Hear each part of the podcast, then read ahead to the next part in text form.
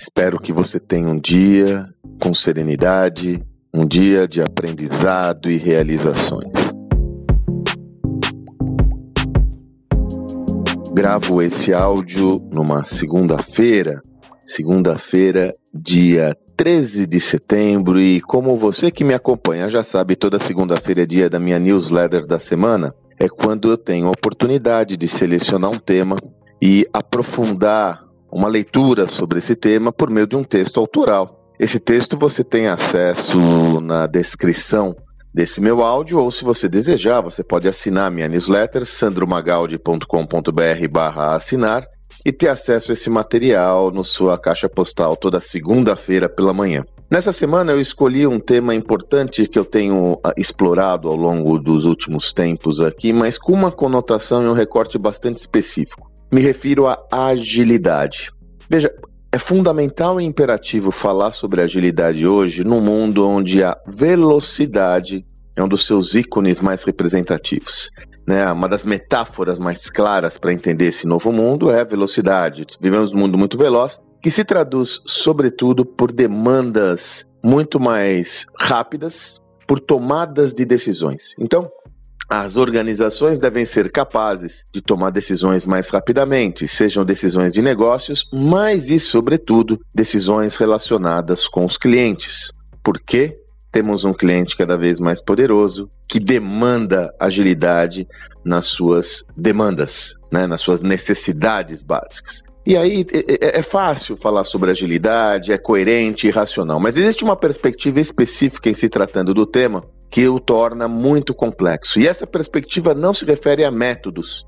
Não me refiro aqui da complexidade de implantar um método ágil no seu negócio, não me refiro aqui da complexidade de você estruturar um squad, um sprint, um scrum. Me refiro ao fato de que você só conseguirá ter uma empresa ágil se você for capaz de oferecer autonomia para a ponta. Ou seja, sobretudo as pessoas em contato com o cliente devem ter autonomia para tomar as decisões de forma assertiva e ágil. E é aqui que os desafios começam. Porque quando eu falo em dar autonomia para a ponta, eu inevitavelmente tenho que conceber um ambiente onde eu tenha menos controle, um ambiente mais flexível.